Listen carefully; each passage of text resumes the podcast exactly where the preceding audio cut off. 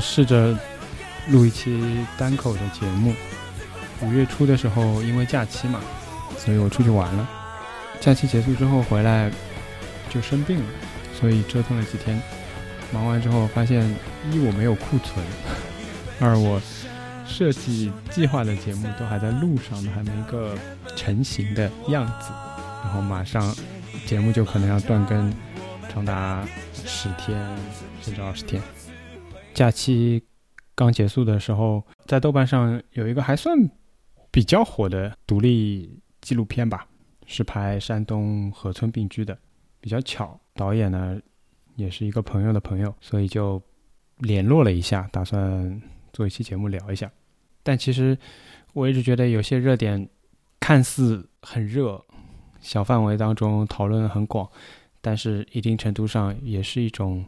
某一圈层的自嗨吧，虽然这个话听起来比较残酷。那么，为了让它尽量不是自嗨，以及我认为这个东西还是有值得关注的价值，所以呢，我联络了这个导演，打算来做一期节目。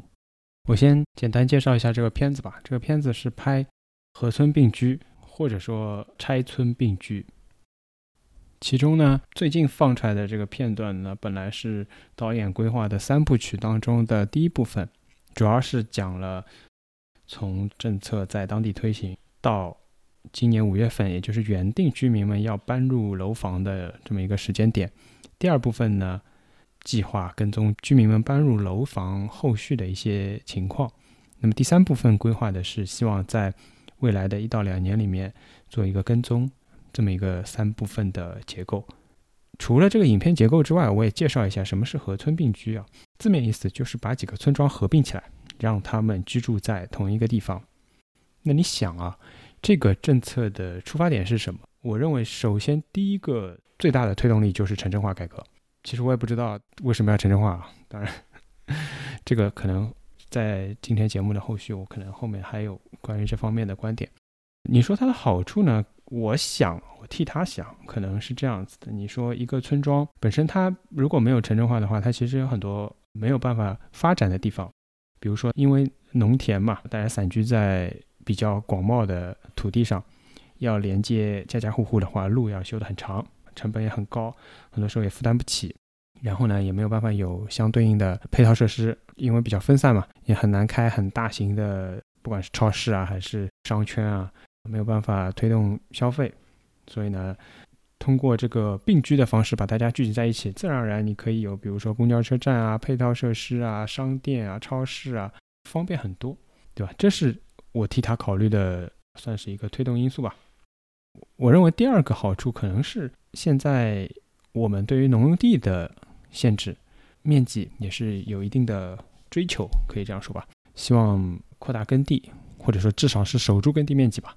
那么，你把大家在农田旁边的房屋拆除，其实是一定程度上可以扩大一些耕地面积的。这些地方都可以种地了嘛？呃，大家可以变成一片集中的农田。其实事实上也是这么做的，只不过这也是可能这个片子反映出来的问题，就是它就地拆除了房屋之后，这些砖啊瓦就地掩埋，之后就会分配给农民们来种田。那这样的话就会导致问题，就这个地它地力不足啊。下面不是土啊，甚至于它浇灌的话，它其实是个大坑。有些农民就反映说，这样的地，你浇一夜，这个都没有办法灌溉嘛，没有办法灌满。这是河村并居，我现在能想到的一些需要交代的背景吧。然后呢，我想再介绍一下导演。我跟这位导演简单接触了一下，然后我写完了大纲，然后因为种种原因就没有办法联系上他了。我其实，在筹备的时候有算是有一点点。小的预感吧，或者说担心，我也不是想表现出我自己很先见之明的样子，但是我的确是有一这样的小的担心，因为我想大家都能理解嘛。现在非常强调这种，你就是给当地抹黑嘛，如实的反应，一定程度上就变成了给当地抹黑，对吧？其实我接触下来，导演是一个很单纯的人，他很年轻。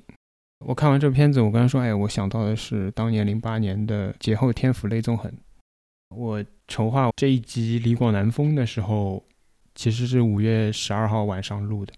那天，如果你想找互联网上有很多关于汶川的纪录片合集啊，不只是我提到的这一部。有机会的话，大家都可以去看一下。但是其实你会发现，无论是下载啊、豆瓣条目啊，种种，这都很困难。所以自然而然的，你到今天一部新的纪录片反映当下的时事，那一定也会面临同样的问题。我最初跟导演接触的时候，其实当地政府已经找到他了，但是当时还有一点点的乐观的情绪在，因为其实导演希望能够把当地政府的声音也融入到之后规划中两期的片子当中。那当地政府一开始其实表露出来这样的意愿，我不知道是不是缓兵之计啊，或者麻痹他，跟他说希望说的是你这个片子啊。没有完全的展现事件的全貌和真实的样子，而且需要加入政府这边的考虑，到底和村民就有什么好处，给了村民什么好处，又做了哪些工作，这些是需要加进去的。我也同意，我觉得可以啊。不，我我觉得可以也没有用，是吧？所以一度的乐观情绪是觉得啊，这个事件如果往那个方向发展，会是往好的方向发展。但是我写完大纲，就逐渐发现事情往不可控的地方滑去。没有办法联系到导演，之后可能辗转我也知道一些情况。那虽然也许现在是可以联系这一位导演的，但是我觉得，嗯，为了大家都好吧。因为其实他现在我猜会处于一个不太适合发声的状态。说回他个人啊，我接触下来，我觉得他是怀着一腔热情和创作的冲动，因为看到了自己家乡。邻近的村庄发生这样的事情，做了记录，形成了这么一个作品。其实是一种很朴素的感情。反而我因为距离感嘛，又是没有在农村生活过，然后又不是当地人，距离感是双重的。我看到这个片子，可能想到的是之前我自己看过的经验并不多的纪录片以外，想到的是很多理论化的东西。但是当我提出这些理论化的东西的时候，这位导演其实他没有，嗯，事先没有这方面的。知识储备，这个我不想显得很跌位啊，但是我当时觉得，一方面，如果这次事件成为他接触这些理论的一个出发点的话，我觉得是挺好的一件事。另外一方面，我也有点担心这个节目要怎么做，才显得不像我在说教，而是两个人可以良性的互动起来。但是现在我的这个选择，我把它做成《李广南风》的一期节目的话。我觉得我可以相对来说稍微放开一些，把一些我的观点啊呈现出来，因为反正是我一个人说嘛，你说我灌输也可以，那我一个人说不是灌输还能是什么呢？对吧？难道我隔空讨论吗？当然也欢迎大家在比如小宇宙的评论区留言啊之类的。这是关于我接触导演的一些感触，以及我这期节目在筹划的时候的一些想法。关于这部片子引发的讨论啊，最初。还能在豆瓣上看到条目，其实我疏忽了，我没有去关注到到底有多少人点过。我印象中，在我点看过的时候，人数不算特别少了，已经积累了一些播放量。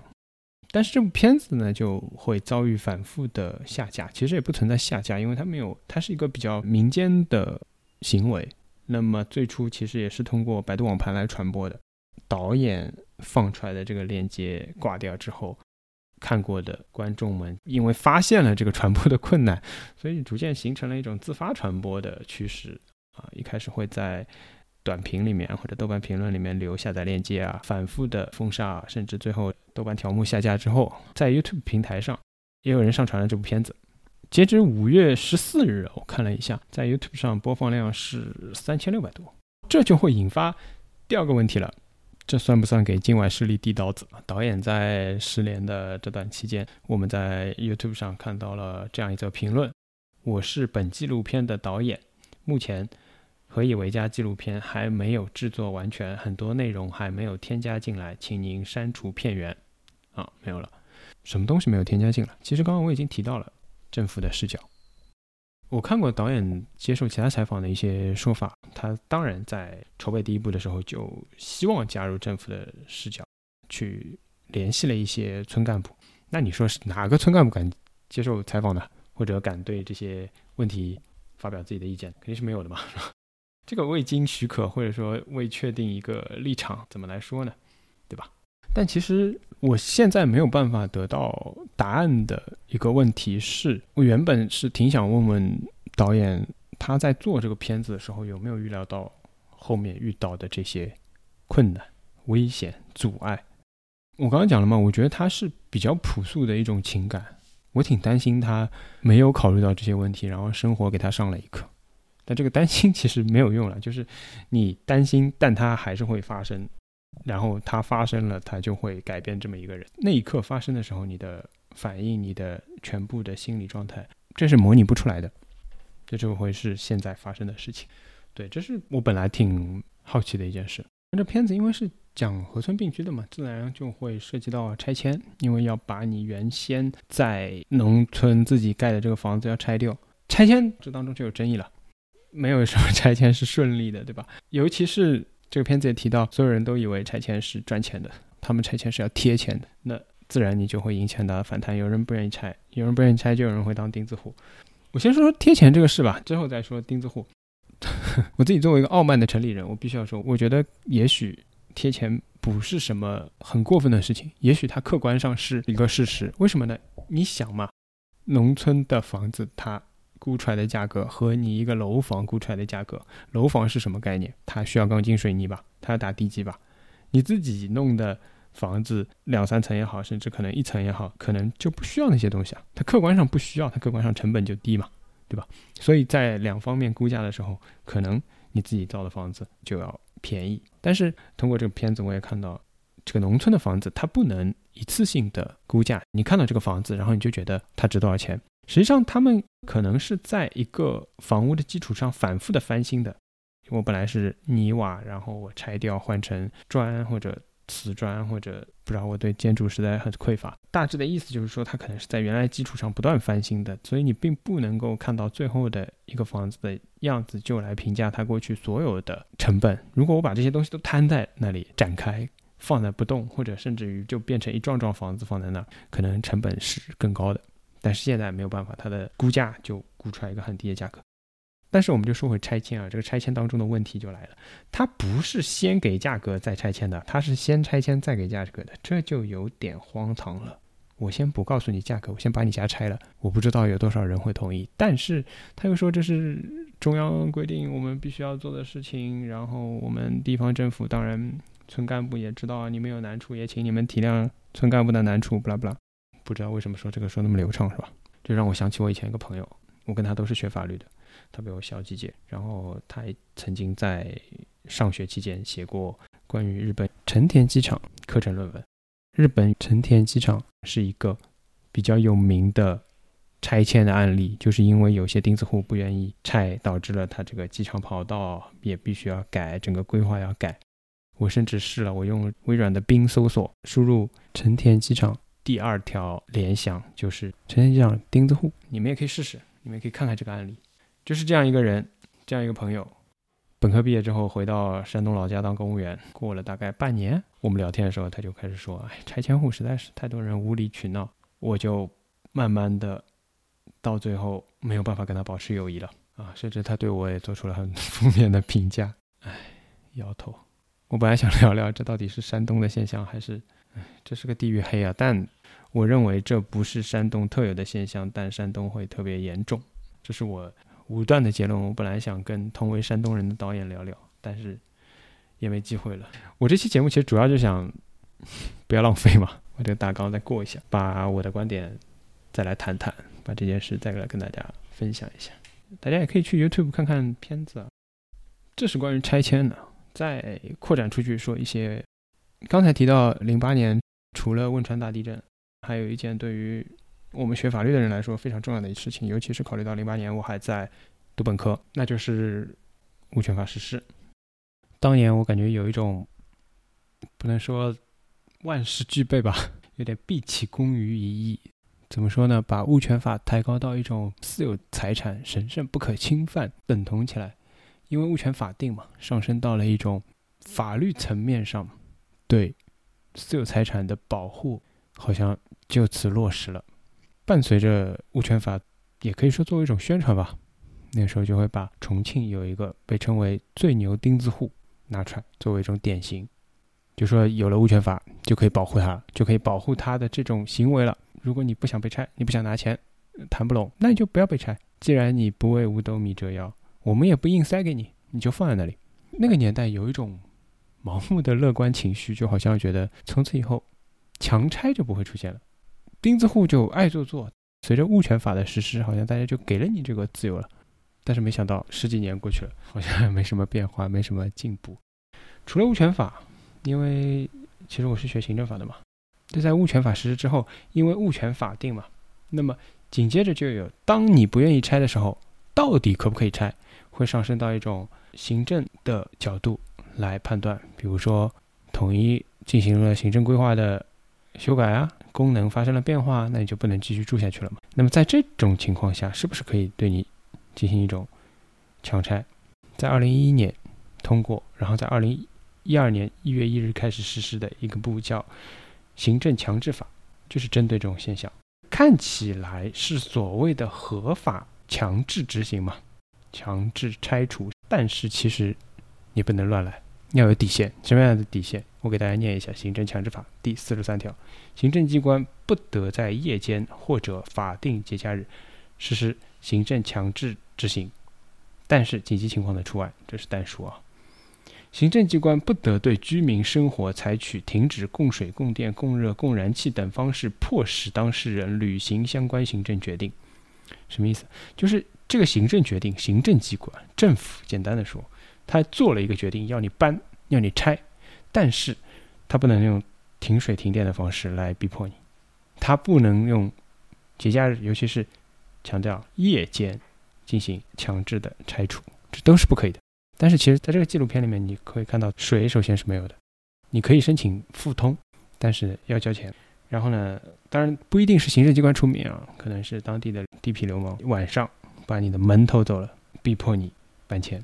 但其实十年前我们的法律都已经规定了不允许的，因为我是学行政法的嘛，然后那时候差不多行政强制法实施的时候，我也在学校读书，又有一种盲目的乐观，觉得 从此以后就没有强制执行了，没有强拆了，没有停水停电的这种方式的强拆，没有夜间偷偷的突袭，把你引蛇出洞啊，趁你不在家，然后等你回家发现你的房子已经被拆了，都不可以了。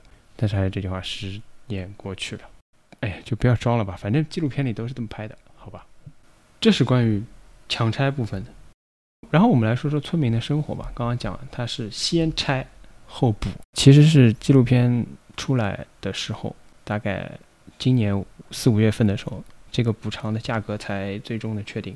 在这部片子拍的时候，其实甚至都没有确定的，都不知道到底这个房子拆了会给多少钱。除此以外呢？本来原定河村并居嘛，要居这个合并的居所是应该在今年五月份，也就是这个纪录片问世的时候建造完毕，然后由村民搬进去。片子问世的时候最新的进展应该也是延期了。那房子拆了，楼房没造好，怎么办？你可以在这个片子当中看出来中国农民、中国人极强的延展性。他的适应能力，无非就是外面租房子住，或者去亲戚家住，这个都不稀奇，对吧？我们城市也是这样的。但它还有一种，它就是就地在农田边盖起了，算是一个大棚吧。那大棚可能平时是针对蔬菜的嘛，那人也需要一个简易的棚子。刚刚讲了，房子拆了，砖瓦就地埋了，他们可能挖出来，拿一些还可以用的，重新再盖起来，或者搭一个简易的棚子，以实现。最低的生活需求以及种地的需求，这个是非常重要的。你可以看出来，从拍摄这部片子到今天，差不多有一年了。也就是说，当地的农民经历了一个春夏秋冬，一整年四季都过去了，他适应了所有的季节，适应了所有的温度的变化、气候的变化，一年的从农闲到农忙的这么一个过程。这种做法需要非常适应农忙的。其实就说到住楼房到底好不好，看了这个片子以及你能够想象到的一些理由，你就会发现，其实他们根本不适合住楼房。你比如说，他们因为要种地，要有拖拉机，要有农具，比如说什么扁担、锄头或者一些耕种、播种、收割的工具，这些工具都是需要在地里吧，需要在地附近吧。有地方储存吧，他们本来家就在附近，那就储存在家附近，或者储存在家里。但现在家被你拆了，然后你让去住楼房，他又不能开着拖拉机去住楼房，所以实际上就造成了他没有办法住楼房，因为住楼房会给他带来很大的负担，就会把农活变成像上班一样，因为合并起来了，那么你的地离你合并的这个居所就可能很远。片子里面也有农民会提到说。哎呀，我们看天吃饭，下雨了或者雨停了，我们要干一些事情，可能就会干到很晚。秋天需要抢收，春天可能需要抢着播种，可能很早四五点就要下地了。然后你想让他们由于距离的关系，再花半小时一小时回到自己的那个所谓的漂亮的楼房吗？肯定会带来很大的麻烦。这真变成九九六了，九九六的农村化。所以其实客观上这是不适合的，并不是说。城镇化就适合所有人，但是我蛮感慨的是，如果你有机会看到那个纪录片，你会看到几乎所有受采访的农民都说，住楼房当然是好事了，住楼它当然更好了，它是个发展趋势，但是我们可能不适合。哎呀，但是我们好像说难听点就是没有这个命，再说难听一点就是我们低人一等。其实这些潜台词我听着我就觉得，到底是谁教你们的？谁告诉你们的？住楼房更好。我作为一个城里人，我还觉得住别墅更好。我们把所谓的这个发展，就是硬道理、奔小康、城镇化上升到一种必然、一种发展趋势。这个是我本来很想直接说这是不对的，但除了这是不对的，你怎么就把这些东西都映入到了所有人的脑海里，映入到了这些农民的脑海里？明明他们不适合，他们还是由衷的觉得是我的问题。这就是我觉得需要反思的现状，所以本来我其实也蛮期待跟导演聊一聊，他跟乡亲们聊天之后关于这方面的想法以及他自己的想法，因为这是他相邻的村落嘛，我不知道他会不会也有类似的想法，我不知道他会不会认可他这样的想法，我不知道我的这种观点是不是需要我来说出来，我来点出来，很多人才会意识到哦，其实，对啊，他就是不适合，不适合就是不好。它的发展可能，就你非要发展的话，它也可以是另一种形式，它不一定是住楼房这种形式。什么叫开眼界？什么叫创造力？什么叫有新想法？我希望是从这个方向上去，而不是说我们年纪大了，我们被社会淘汰了，我们住不了，我们不配，对吧？这就说到，其实现在的农村，在切切实实干农活的人，真的平均年龄挺大的。纪录片当中拍到的人年龄都挺大的，所以住楼房可能不是这些年龄大的人的追求。住楼房带来的这个所谓上班的距离负担，在这样的中老年人身上，其实会更加重他们的负担，因为他们更难克服这样的问题。除了上面说到的，我想再讲一些比较理论化的问题。当我在准备这个采访的时候，那我自然要把这个问题。也稍微抽象一下，那我自然而然想到的就是周雪光老师的一本著作，叫《中国国家治理的制度逻辑》。反反复复，自从写出来一直可以说到现在吧，就反反复复在豆瓣处于一种薛定谔的条目，有时候有，有时候没有，然后在网上有时候查得到，有时候查不到。这本书在去年疫情的时候又火了，在疫情的时候火，主要也是因为大家发现，比如说过去红十字会啊，或者其他的一些事件当中，它的这个整个的逻辑既没有。超乎你的预料，又让你大跌眼镜。总而言之，可以用以前南方周末的那个 slogan 概括：这就是中国，或者在这里读懂中国。我其实本来看周晓光老师这本书，我看完我觉得，哎，这书好像没说什么。然后当看了这么一个纪录片，讲的是一个地区为了执行一个层层下达下来的任务啊，他们要河村并居的时候，我发现，哎，果不出其所料。周雪光老师其实没说什么，只是说尽了，也不能说说尽了吧，说清楚了中国整个治理的制度逻辑啊，从上到下，再从下到上，各种层级的反馈。在书的中后段有一个案例，标题写的是“通往集体债务之路：两个村庄的故事”。他这个案例讲的是“村村通”，就是指要给每个村庄通公路，把路修到村门口。这都几乎有一种逻辑上的承接关系啊！你没有办法把路修到所有村门口，你曾经努力过，结果它是一条通往集体债务之路。你现在为了再给大家这个交通上的便利，所以你把大家合村并居了。你以为这也是一种解决方法？然后刚刚讲了，他们这种拆迁，首先一个就是个人都要掏钱的，并不是大家想的拆了就拿钱赚钱发财，甚至没有。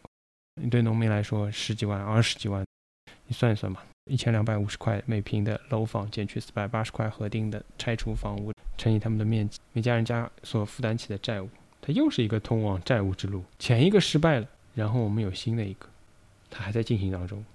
你就发现这种运动式的工作周而复始的从上往下的开展。当一个文件刚印发的时候，它可能并没有引起注意。它可能当中央来检查的时候，需要大家高度重视，把它作为一个政治任务。大家根本就不在意这件事情本身，不在意这件事情好坏，做得成做不成有什么后果，只在意在检查的时候我们怎么表现自己。这其实是最重要的。打开周显光老师的这本书，然后把这当中。关于村村通这个修路项目的案例，直接换成和村并居，然后你看下去，你会发现几乎一模一样。导演本来在他的一些自述当中说，他拍这个片子是因为引起了广泛的关注，因为在全国范围内都要搞个这样的动作，引起了广泛的关注。比如说人大代表呼吁，包括政府文件呼吁要谨慎推进，不要给农民增添负担。你会发现村村通也是一样的，人大代表也说要谨慎推进。我该怎么说呢？我该说 太阳底下无心事，只是中国特别多。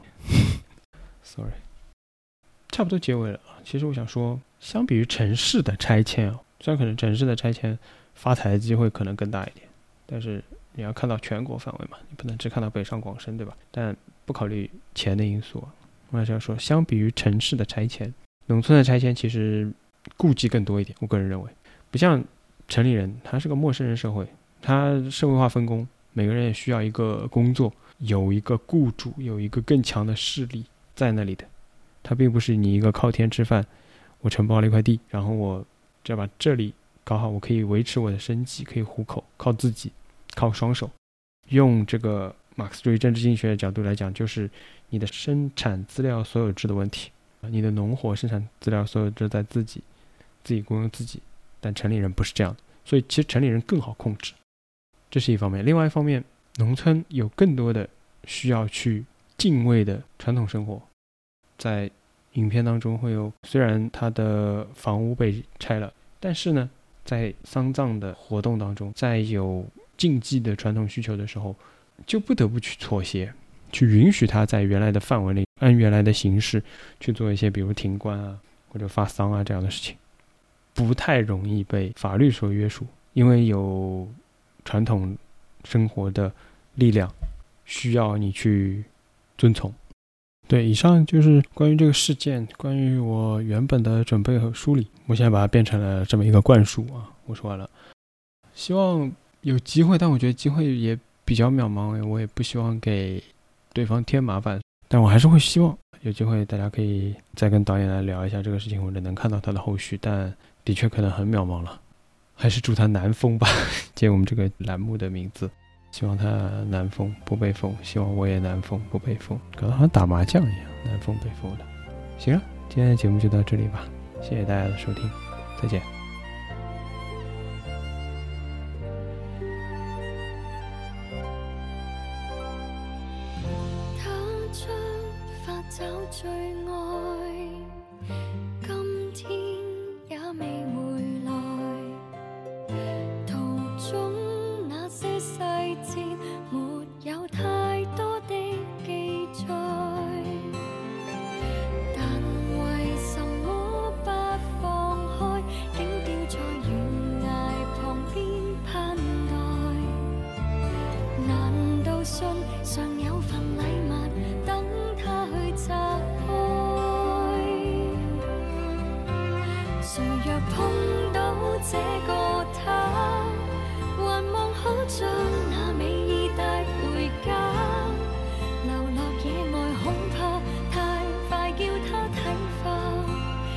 情电影、小说也太虚假，谁若碰到这个他，能为他了了这小心愿吗？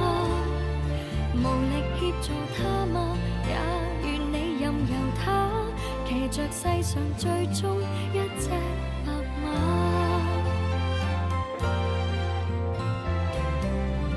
他不过想。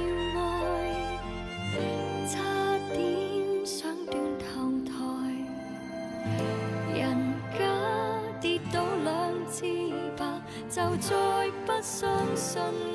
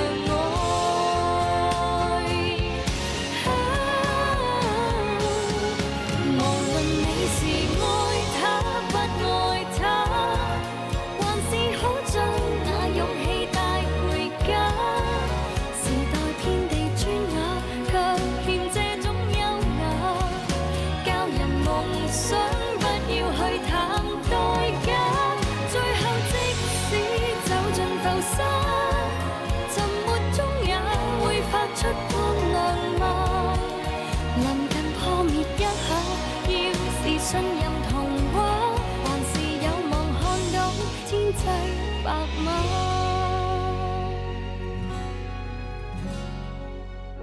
他出发找最爱，今天也未回来，留低那种意义，就看世。